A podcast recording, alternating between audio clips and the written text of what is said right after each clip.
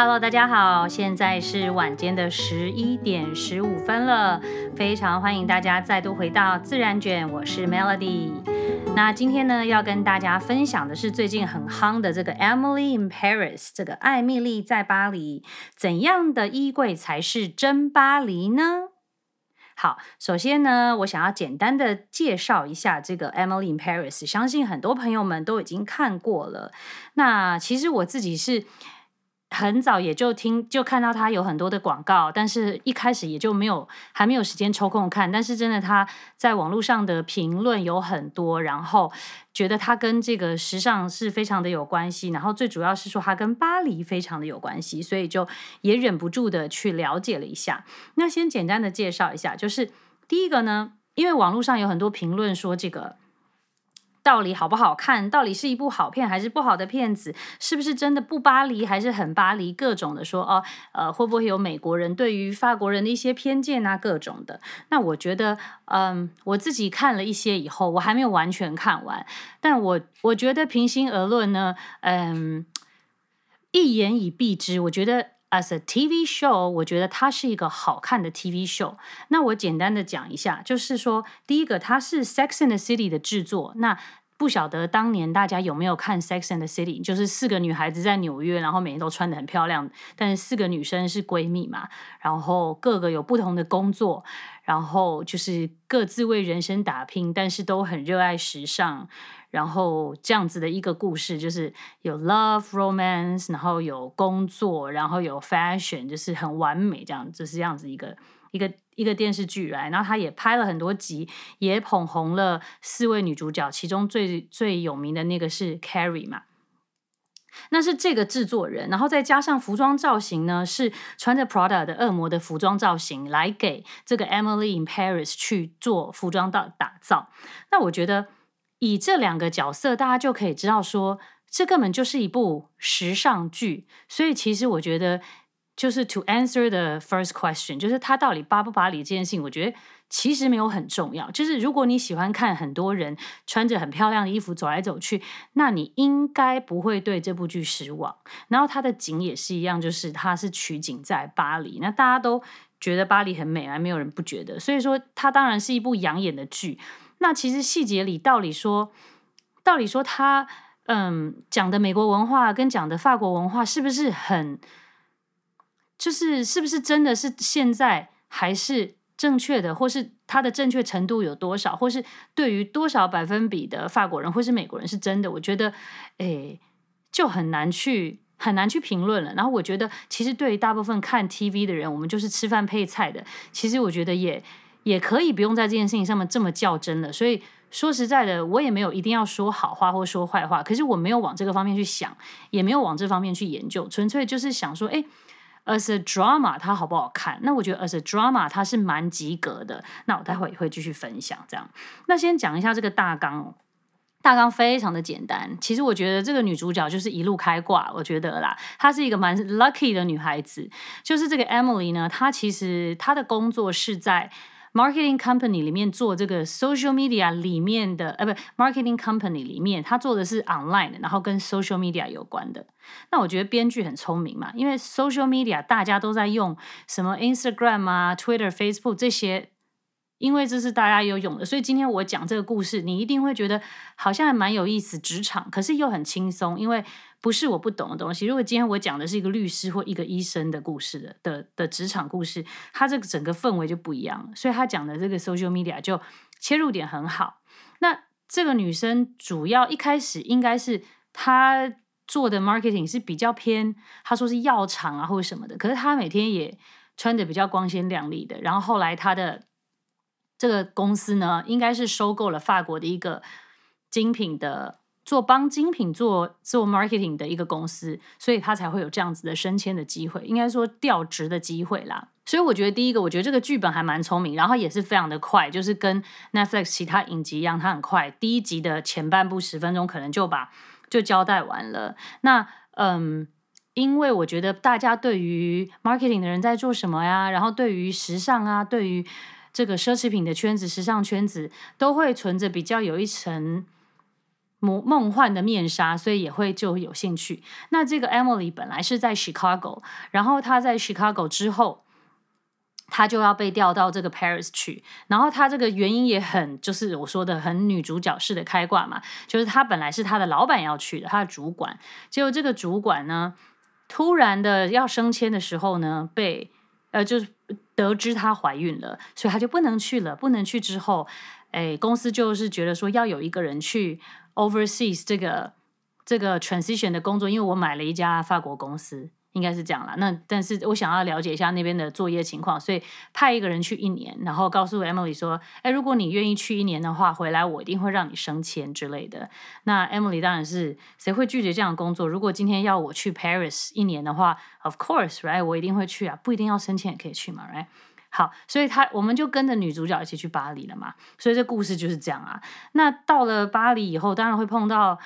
帅哥啊、美景啊、美食啊、更美丽的衣服，什么就是我们女生所有喜欢的东西，她都会碰到，right？那所以这个片子当然好看，就是好看在这里咯。我觉得是这样。那我觉得还有就是第一个，我觉得这个这个秀就是像一个 fashion show 一样，就是 Emily 每天都会换很多套衣服给我们看啊，每天换一套啦，然后。很多服装，然后刚我讲到的行销公司的一些，就是这个社群媒体一些故事，然后有 fashion 有 luxury，因为这个新的法国的这个公司，他们收购这个公司叫 Savoir，然后他这个公司是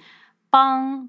luxury brands 做 marketing 的，就跟之前 Emily 是帮比如说药厂或是什么做 marketing 的，会有一些不一样。但当然 Emily 会觉得说啊，marketing 就是 marketing，其实没有到。很多的这个 principles 都是一样的，然后所以说就是到了这个 luxury industry，比如说我们喜欢的服装，就是高级的这种 high fashion 或是 perfume 这些东西，那嗯，这个这一家公司都会去帮忙做行销，所以他们本身也会像是一个品牌这样。那还有这个，当然有讲到这个女性的职场，然后有 romance，这 romance 女生都。很兴奋，就是那个他的邻居那 Gabriel 嘛，哈，所以说这是一个这样子的故事，其实真的是跟 Sex and City 很像，就是他换了一个 city 而已，从 New York 跑到了 Paris 这样子，所以我觉得他整个氛围就会不一样，因为 New York 给人家纯粹的那种光鲜亮丽，是那种很很商业、纯粹商业的，然后比较竞争的感觉，我觉得啊，但是是大都会，那巴黎给人家就是，嗯，它也是国际大都会，可是它就是有办法能够。明明在非常 busy 的状况之下，他还会有一丝慵懒，所以给人家一种能够喘息的感觉。对，所以它整个就是城市的氛围就不一样。那我本人当然超级爱 Paris，然后之前好像前几个 episode 我有讲到，其中有一部在拍巴黎很有名的一部片子是 Woody Allen 的那个呃 Midnight Paris，就是午夜巴黎。如果大家喜欢巴黎，真的很想要知道。呃，另外一部导演眼中的巴黎是什么样子的话，那就可以去看那部电影，叫做《Midnight Paris》。好，然后呢，再来就是为什么好看呢？我觉得好看是，我觉得就是通常 drama 好看是第一个是 conflict，你一定要有够强的这种冲突 conflict，然后 conflict 之后才会有这种 tension，这种紧张的这种张力产生嘛。那我觉得这部片子它。它蛮 typical，是很 Hollywood 的。那我觉得 Netflix 本身也是很美国的一个产物。它，我觉得它的片子就是把 Hollywood 的电影的感觉做到电视剧上面嘛。所以说它本来就是迷你的这种电影，然后很多集，比如十集、十五集这样。所以它这种嗯，很好莱坞式的，就是说我说的吃饭配菜，吃饭配菜，就是你会看得津津有味，然后会往下看这件事情，当然就是。呃，取决在他一直有他的这个 conflict，然后一直往下去延伸他的故事线，不然你就看一看，你就会不想看了。所以它并不是这么单纯的这个美食美景加美女帅哥，那这个是外表看起来的。所以它其实里面，我认为有非常强的这个故事的这个底子。那因为好莱坞本来这个就很厉害，所以你会觉得好看，是因为这样。比如说，一开始的时候，他很快的就交代说，这个 Emily 她是一个美国人，然后 Chicago 也是一个很美国的国际大都市，这样好大城市，然后跑到了 Paris。大家对于美国跟巴黎的印象本来就是一快一慢的，然后一个是比较嗯，比较就是这种办公大楼，另外一个是比较温柔、比较浪漫、比较慢一点的。然后呢，大家会很想要过去嘛，然后过去后马上这个冲突就出现了，对不对？就是这个一开始我记得是 Emily 先下车，然后一个法国的男生应该是从公司派过来来接她，然后马上呢他就跑到了这个呃，他先去了一个先去那个公寓嘛，然后那个公寓就呃要。没有电梯，right？没有电梯，然后就是要走楼梯上去，那个都还好。人与人之间的冲突是是我们最喜欢看，因为我们是人类嘛。然后第一个，他后来去了办公室以后，他先碰到了那个呃一一个他的一个 colleague，一个同事，然后是是黑皮肤的，right？是个黑人黑人男孩，然后头发卷卷的，他超级可爱。然后他一开始就已经听不懂这个黑人男孩好像。好像算是听不懂发，呃，听不懂英文啦，听到一滴滴，然后这个 Emily 就开始用她的 Google Translate 去翻译了嘛。我之前去去日本的时候也是，哎，我觉得 OK 用啦，至少比不会讲好哈。然后呢，他就已经开始有 conflict 的。再来最多的，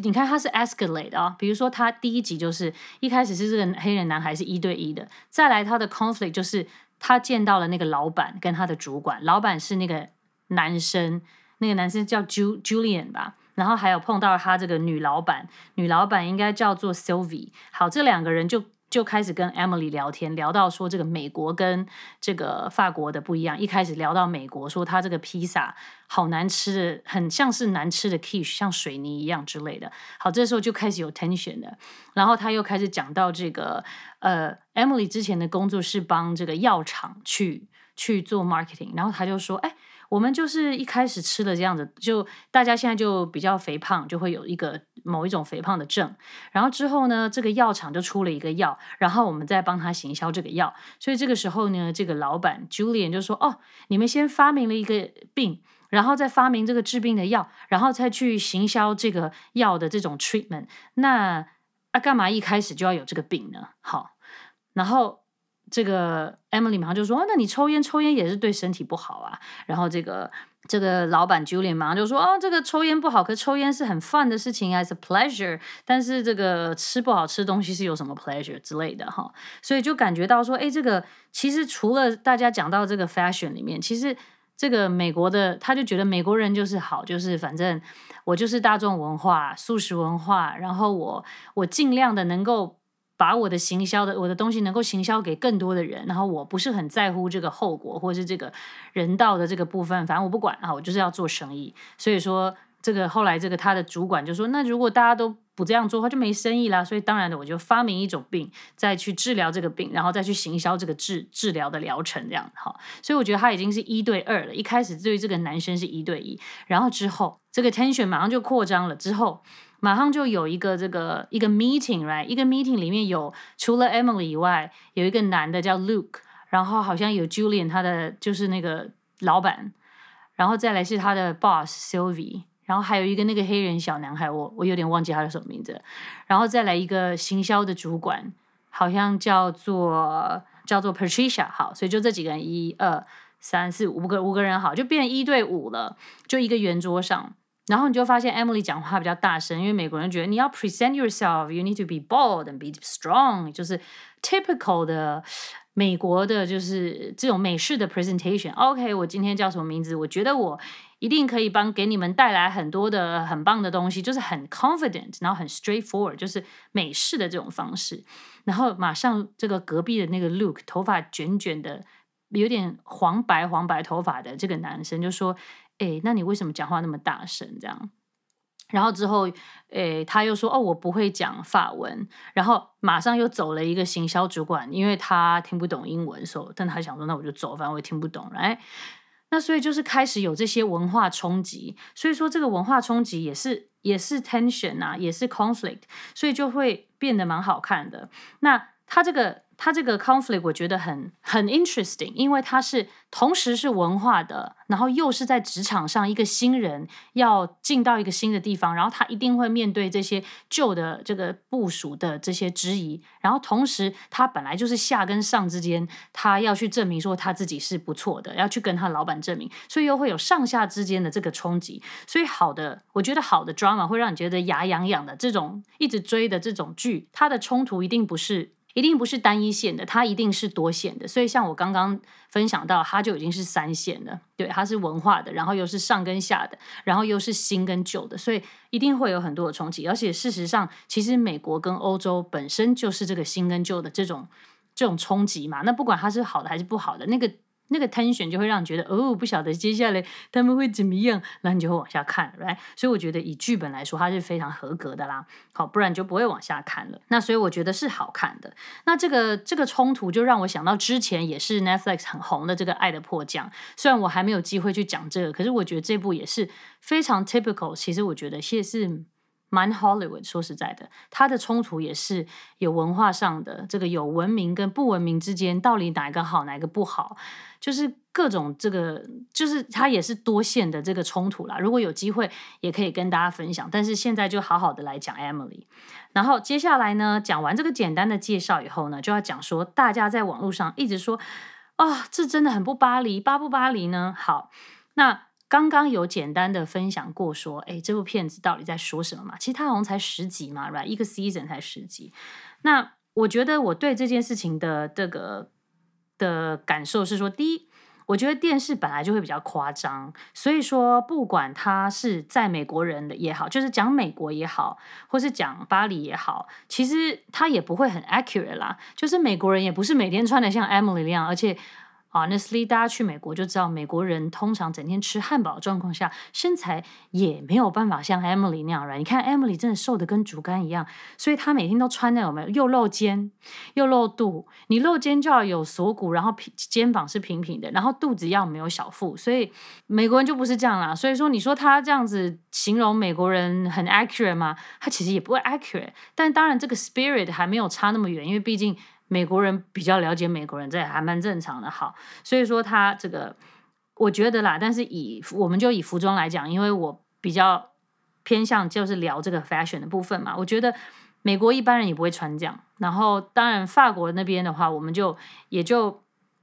我觉得大部分他的衣服里面，主要都还是比较偏，因为他要让这个剧好看，所以他一定会夸张一些，然后光鲜亮丽一些。他他不会像那种真正的，就是说法国片里面那种的法国这么的真实。我觉得这个是想当然尔的，然后这是一个事实，是没错，是这样的。嗯，那但是我觉得哈，他其实有做到说把两地的不同去放大，那放大的时候就会很让人家觉得说啊。你这样也太夸张，或是你这样太刻板印象了吧？就太 stereotypical，因为不是每一个法国人，或是不是每一个美国人都这样的。那我觉得说啊，好，虽然说它不是一个 Oscar winning 的一个 piece，就是，但是因为只要是，就是如果你要讲任何一个国家的时候，我觉得很少有一个别的国家去拍另一个国家，能够拍到比让自另那个国家人觉得说，嗯，你你你拍我拍的真好。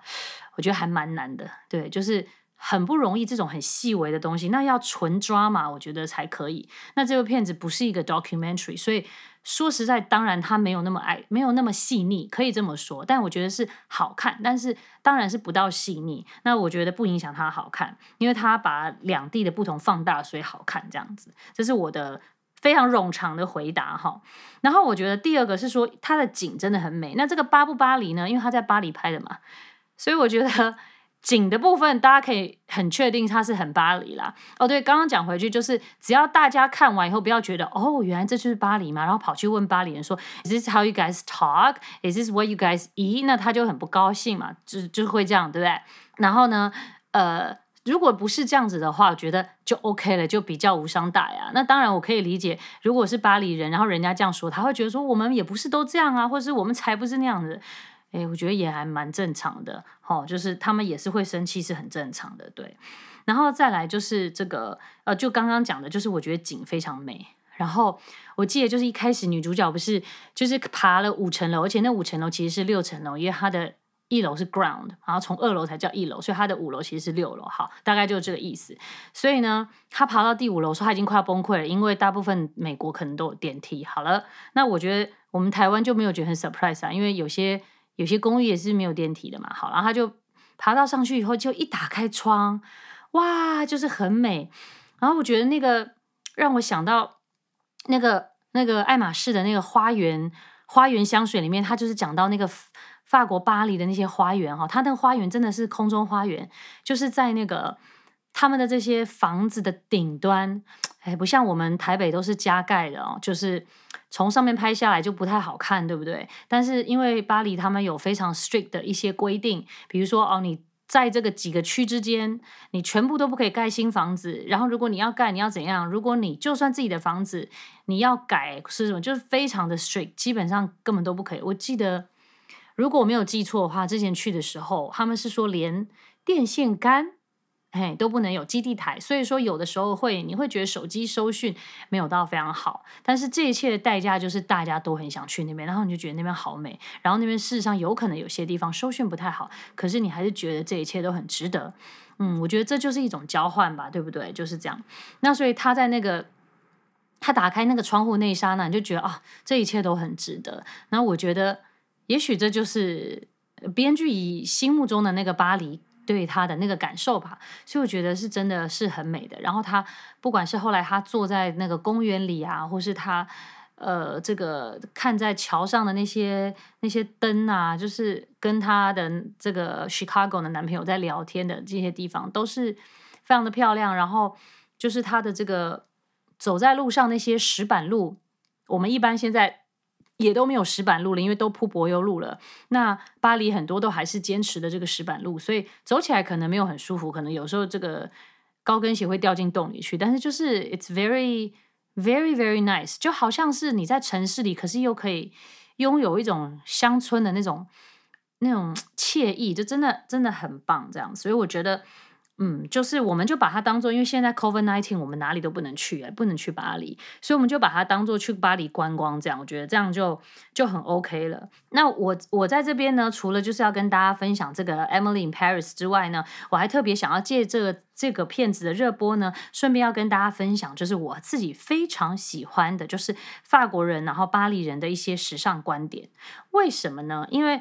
第一个就是之前这个我们第十集有介绍这个算是这个日本人的这个日本的这个 stylist，还有日本人的一些时尚的啊、算是衣柜的，算是衣柜哲学、衣柜收纳的一些哲学吧。那我觉得好像呃回想还不错。那因为其实日本也是地方比较小，所以说他们的断舍离的想法就是可能会蛮适合我们台湾的。那其实我觉得，如果是以 Emily in Paris 这里的话呢，就是说，如果 between 美国跟巴黎的话，当然我也会觉得法国人他的这个这个 closet 的一些哲学或穿衣的哲学也会相对比较适合我们台湾。为什么呢？因为虽然这个台湾其实没有日本那么那么地狭人稠，然后其实这个巴黎也没有。那我觉得台湾跟巴黎算是我觉得。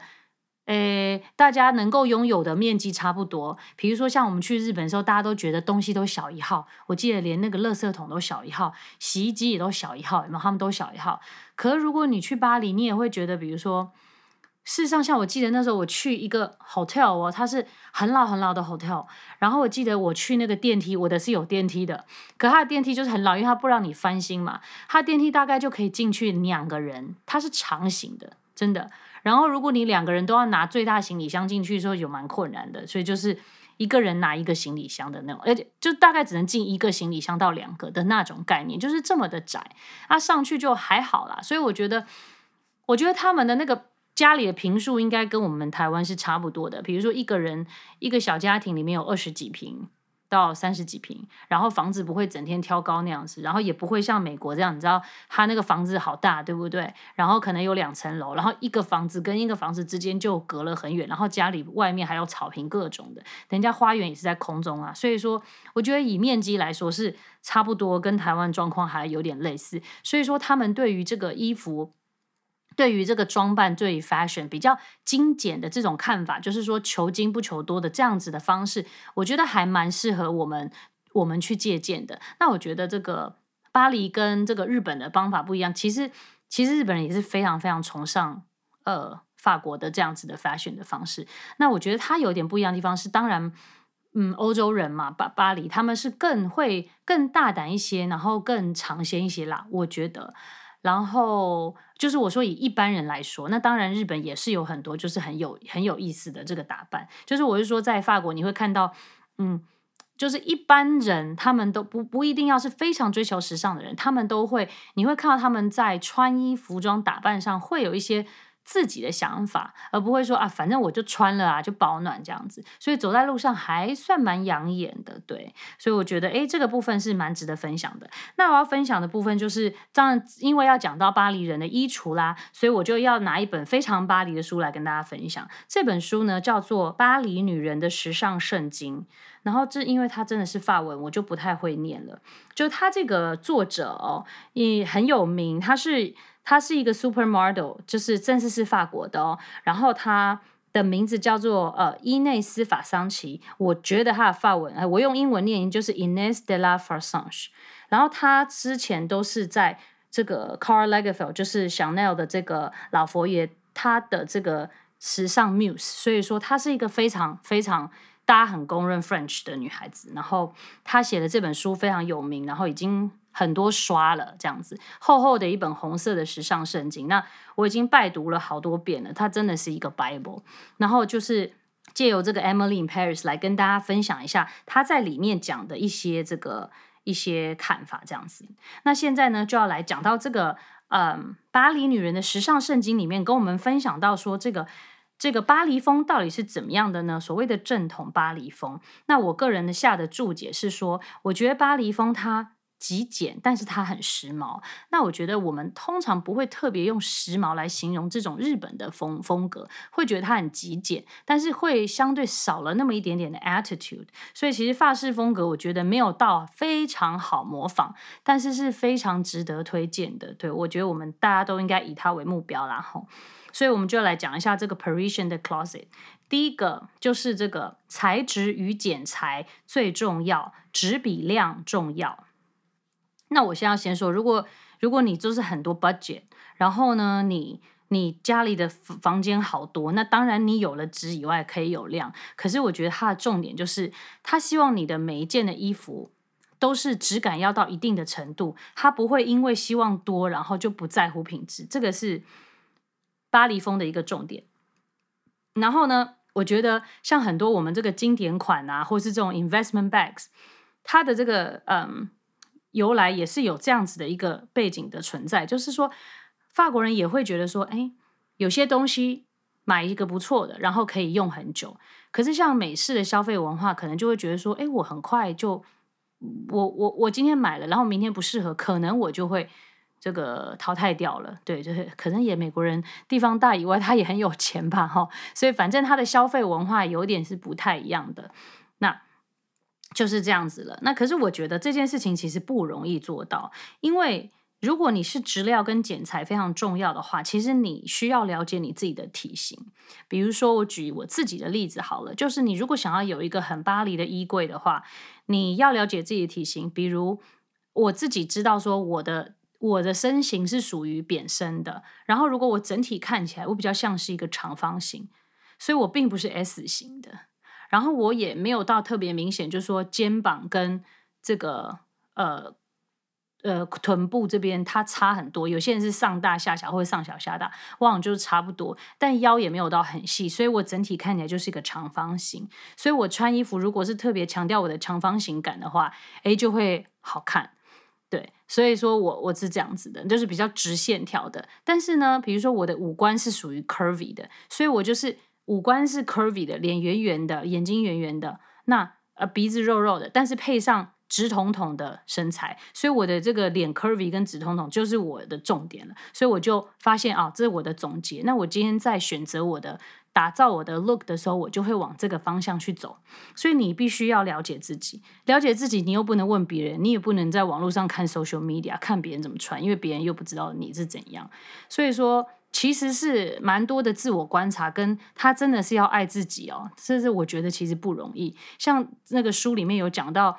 哎，每一个人都只是在说这个，呃，这个身材好不好，胸部大不大，屁股翘不翘？No，他说你有没有去观察过你自己的脖子？景象，然后这个手臂，或是有些人的脚踝很漂亮，那你是不是应该要露出你的脚踝？是这些比较细微的地方，或是你的手指很纤细，那你可不可以戴一些就是戒指或是什么的？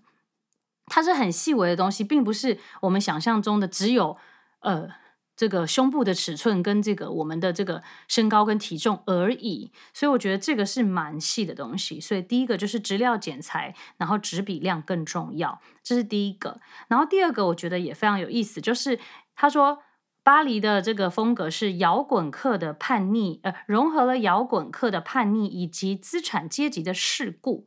那我觉得这句话的重点是叛逆跟世故啦。嗯，因为当然巴黎的故事很久，那今天也重点不是它的历史，所以我觉得今天要 focus 在这个这个他的穿搭里面的叛逆与事故。我觉得他的意思就是，你整体的时候，你总要理想跟现实之间你要兼顾一下嘛。那这个事故，就比如说今天我要上班。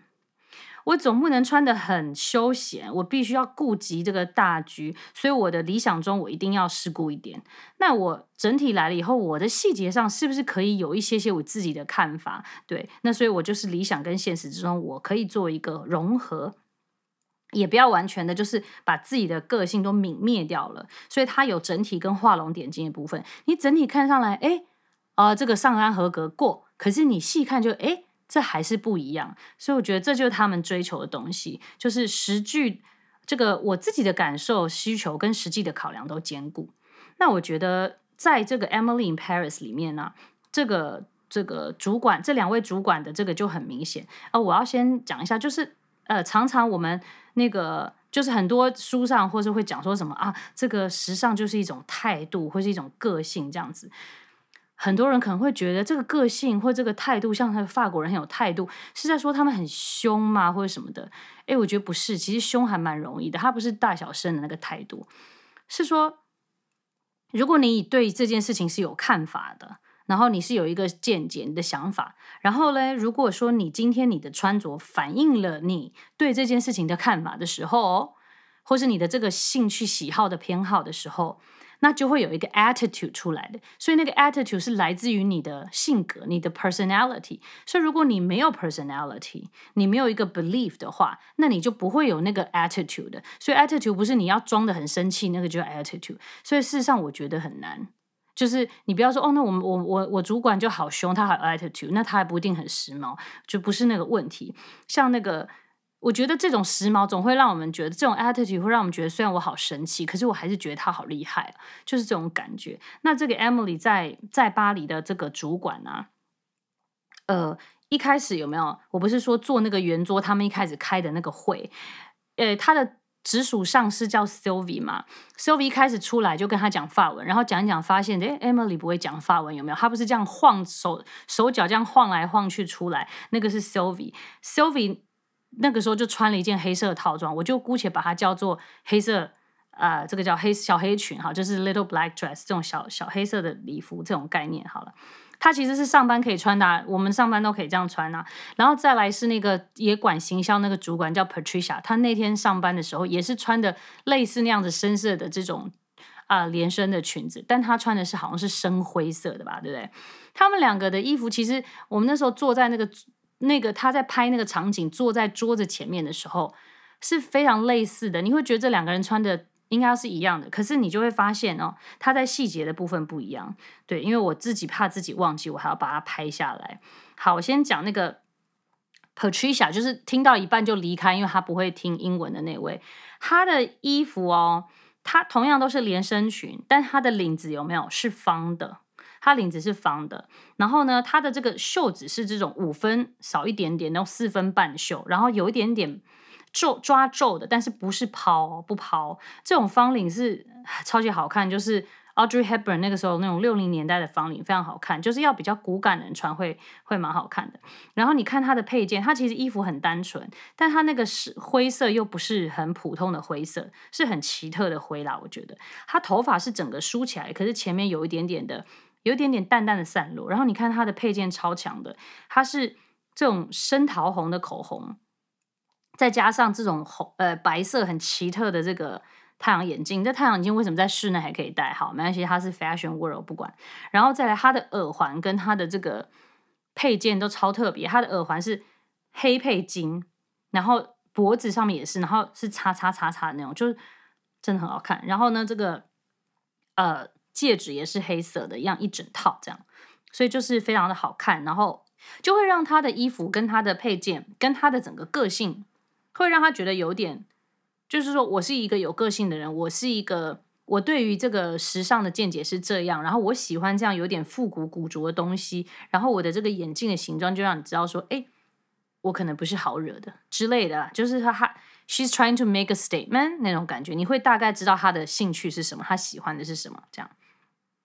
好了，可是你看另外一个那个，而且你看他的年纪也不小了吧？可是他穿的好有型哦。在看这个主管，这是他老板对不对？主管，他主管这样子。就是手这样子撑在那个桌上的时候，因为他头发不一样，他好好放下来的。然后他穿的衣服是那种削肩的，但是高领的，然后要露出那个手臂哦。其实你看，如果我们能够在过了四五十岁之后还能够这样露出手臂的话，真的是一个一个大工程，对不对？好了不起。然后他们两个都有戴饰品配件，可是戴完全不一样。这个 Sylvie 戴的两个手上，他就是选择是戴手环，两个手环，然后这个手环上面。这个珠珠是这个，呃，这种五角星的这种感觉，就很像 Chanel，他也会说，哦，我喜欢五角星，我是狮子座，我喜欢这个什么狮子的什么，然后我喜欢流星什么，就是他有很多的 personality 跟他的兴趣，会你会看到在这个衣服跟配件的选择上会有，所以说它每个选择都会不一样，然后他的化妆化的也。不是很明显，你会觉得哦，对，他有化妆，他还感觉有妆容，可是你又不会觉得说哇，他今天化妆化了二十分钟那种感觉。然后他的这个配件就会比较细一点点，他的耳环也是 hoop 的那种圈圈的，可是它的这个厚薄就比较窄，有没有？那就是给人家感觉就是又不一样。所以一个这个老板就给他，就是主管给人家感觉就是嗯，比较捉摸不定，然后。但是你，你的话，你有一点点凶嘛，因为你捉摸不定。但另外一个人是他个性脾气比较特别，可是你看起来好像他跟你会有一点距离感这样子，所以给人家呈现的感觉是不一样的。所以就是我用这个举例去讲说，这个他们会去混搭这个叛逆跟世故，这样就是 Patricia 跟 Sylvie，大家可以再回去看一下那个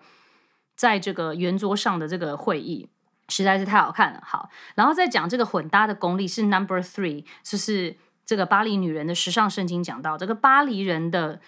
这个混搭功力非常的强。那它的混搭包括了哪些呢？包括了时髦跟预算之间的这个混搭跟平衡，还有平价跟品牌之间的混搭跟平衡，还有它是拒绝整套的，因为既然要混，他就不喜欢整套穿。那我觉得这件事情，这个混搭，呃，在 Emily in Paris 里面，我觉得。让我非常眼睛一亮的是那位黑人男孩，我觉得他实在太强了。为什么？因为我没有人看到，我没有看到这样的混搭哈。我觉得这混搭功力，呃，除了要有功力以外，我觉得是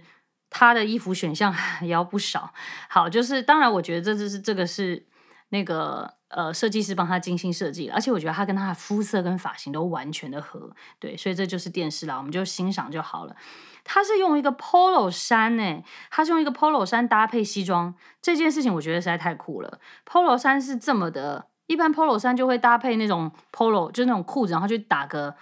高尔夫球的感觉吧。结果没有想到 polo 衫居然穿在里面，他把领子翻出来，然后加上了西装，然后你跟我跟你讲，它颜色，它颜色是红色的 polo 衫搭配了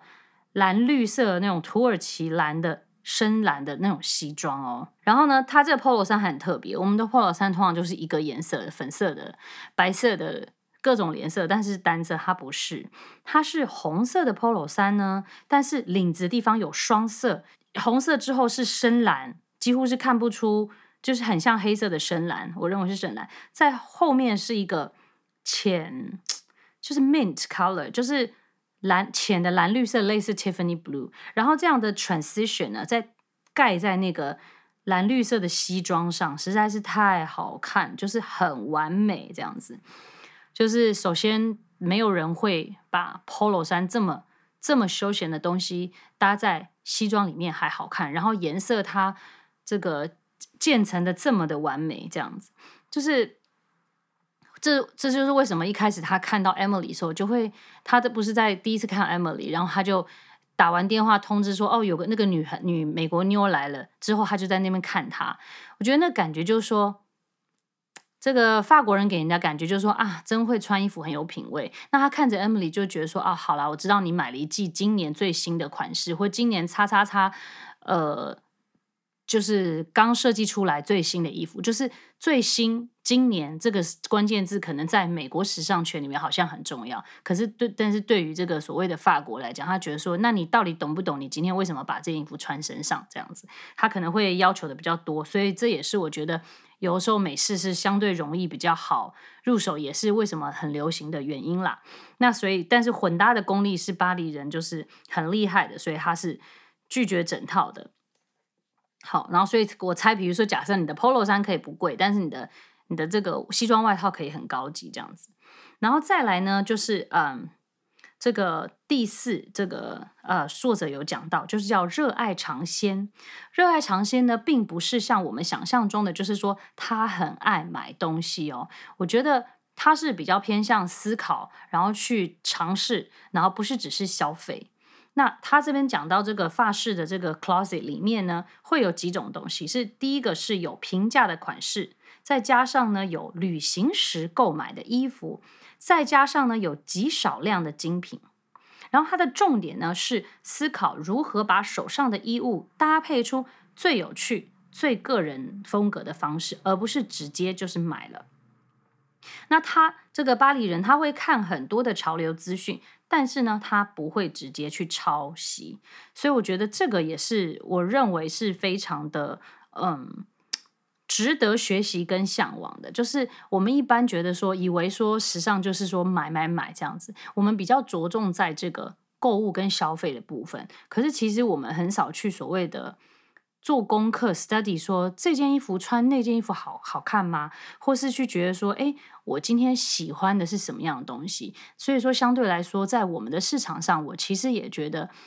嗯，选择说实在的，衣服的量很多，你到到哪里都可以看到在卖衣服。可是说实在，凭良心讲。衣服都还算大同小异，因为大家想要买的东西不会差太多。大家知道我意思吗？比如说，大家现在去，比如说比较喜欢韩国的，就大家通通都去韩国去批，所以你批回来的也不会太不一样。那今天只是颜色的差别，或是款式的差别，可是它在那个风格上其实不会有太。太 fundamental 的差距，所以其实大家看起来是非常类似的。所以为什么不会有那种眼睛一亮的感觉？大家大部分会被吓到，只是说哦，这件衣服是全新的哦，这件衣服是呃好像很贵，或是这件衣服是谁谁穿的那种感觉，但不会有那种，比如说我们看到这个这个黑人男孩就哇塞，你现在太会搭配了吧？哦，我没有看过这样子的这样子的穿法，所以我觉得这个。呃，这个热爱尝鲜这件事情是是在讲这件事情。那比如说还有讲到说，法国人很喜欢去淘宝，去这个古董的地方，去跳蚤市场，去二手的商店去挖东西。那每一个人可能会有每一个人喜欢的这个 fashion period。比如说我喜欢维多利亚时代的，你喜欢这个呃。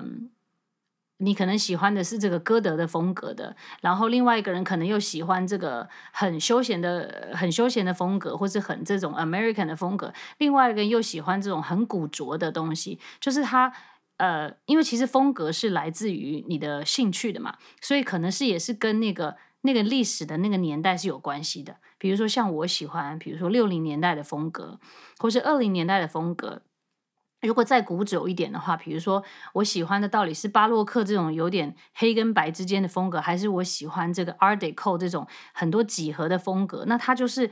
它是非常截然不同的，所以说呢，其实是会有很大的不一样。那如果大家每个人穿的都是真的是根据自己非常非常喜欢的这个年代去打扮的话，那这样大家走出去的时候就会有不一样的风景嘛。所以在法国，就是人也是风景的感觉。那这是第四个，再来第五个呢？我认为是色彩平衡。色彩平衡呢，一般来说就是。我们讲的法式时尚啊，当然不是每个法国人都这样穿，就是会以黑色、白色跟灰色、黑白灰为基础。然后呢，如果你要再加的话，就是再加一个 accent color，就是说，嗯，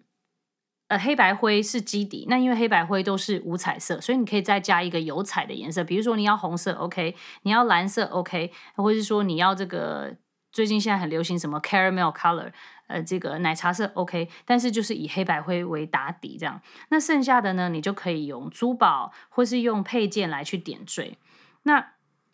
这种法式的时尚的讲求的色彩平衡呢，就算是有色彩，它也会用同一种的明度这种痛痛呢来去做，所以是很和谐的。比如说，你有看到 Emily 每天的衣服都很很花，对不对？就是她本来就很抢眼，那正常，因为她是女主角，好，就先这样。但是呢，我觉得这个 Luke 跟 Julian 这两位男生，他们都是一个非常好的 example，就是这种法国的这个很厉害的色彩这个搭配。就是讲那个 Luke，Luke 就是那个一起开会的时候啊，他就说这个 Emily 说，哎，你为什么讲话那么大声？然后 Emily 就很不好意思说 Sorry 这样子。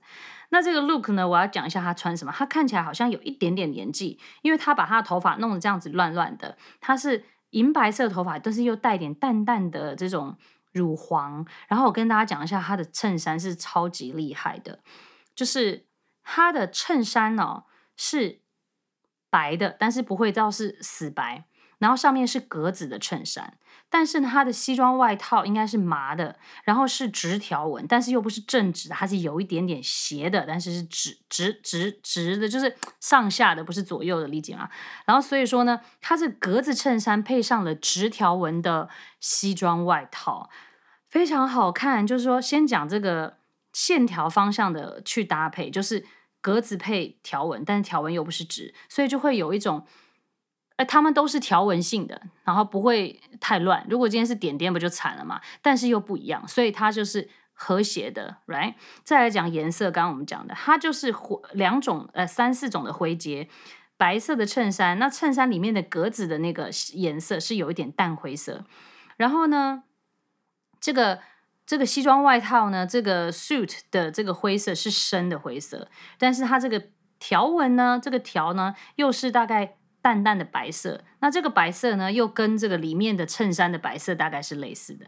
所以就是它会有三种灰，三种阶灰阶，然后你就会觉得，哎，不会说这个衬衫呐、跟这个外套两个人就是你知道黑跟白整个差很多，它会有一种。就是渐层的感觉，然后会有一种柔和的感觉，但是又会很明显的看到它有跳。那我觉得这件事情还还蛮，就是说，诶，需要你的眼睛比较利这样子。所以这就是一个，我觉得是一个蛮好的一个 example。他们这个在这个电视剧中用来去表达这个色彩平衡的。那这个是 Luke，然后这个老板这个创办人 Julian，他也是，他的衬衫是浅蓝，他的外套是深蓝。可是它的这个蓝的阶啊，不会差到太多。我举个例子，比如说，假设你想想看，最深的蓝跟最浅蓝之间，假设假设我们有十个阶好了，零到一，它的这个浅蓝大概是四，好，然后它的深蓝大概是六或七，你知道我意思吗？比如说，如果是美式，它可能会做成一配上九，或是一配上。呃，十，然后如果是意大利式的，可能就是二配上八，因为就会更壮嘛，哈。那法式可能就要是四配上六，或是四配上七，就它中间隔不要隔太多的意思，大家理解我意思对吧？所以说，就是你会觉得说，哎，这是两种颜色，但是不会差太多，就是很和谐，这就是法国人的这种配色方式。然后还有呢，这个看起来 effortless 的发型啊，这件事情。这个就是第第六点，看起来 effortless 的发型，就他们看起来好像都刚睡醒的发型，可是有点慵懒，可是明明就是整理过的。这件事情对我们自然卷人来说是没有办法的了哈，所以我就是跟大家分享，像这个呃，他的主管 Emily 的主管跟 Emily 本人就差蛮多。比如说 Sylvie 呢，就是他的主管，他头发明明就是有吹整过的，可是你会觉得说这个发型，嗯，会觉得舒服，然后好像他有。你吹吹整过以后还要这样，还还是这样子拉了一下，就是说是自然的，好，不会让人家觉得说，哦，你好认真的去整理你的头发。那可是，可是这个 Emily 的发型，你就会觉得说，嗯，你应该吹头发吹了，呃，认真的吹头发吹了二十分钟到半小时才能够吹出这样吧？它的卷度就很整齐，好，我觉得各有各的好，反正重点就是美式就是你要一丝不苟，如果你要打扮它，就是一丝。一丝不苟的打扮，但是如果是发饰呢，他要打扮就会是看起来很轻松的打扮完了，事实上他也是花了很多心思，这就是不一样的感觉。然后尤其是发型，我觉得他们的发型的空气感很足，这我觉得应该是从小要练习的吧。再来最后一个就是拒绝崇拜偶像，嗯，这个我觉得跟我们亚洲人还蛮不一样的吧，嗯，他这边有提到很有意思，他说这个巴黎人呢会参考 Jane Birkins 的这个风格，私底下也会呢欣赏超有型闺中密友的风格，啊，我觉得这个东西有趣，就是说法国人他是来者不拒的，就是说。Jane Birkins 呢，他是 Jane Birkin，他是真铂金，大家都知道这个非常有名的铂金包嘛，就是跟他有非常大的关系。那，诶，简单讲一下这个故事好了。这个 Jane Birkin 是这个法国很有名的歌手，那也是有演员。那他是很清新的感觉，我觉得有点类似美国的 Audrey Hepburn 的感觉。那法国人都好爱好爱他。那反正有一次可能在飞机上碰到了这个爱马仕的老板，然后他就说啊，你那个凯利包。好是好啊，很小，然后我都不能拿来装奶瓶这样，然后结果这个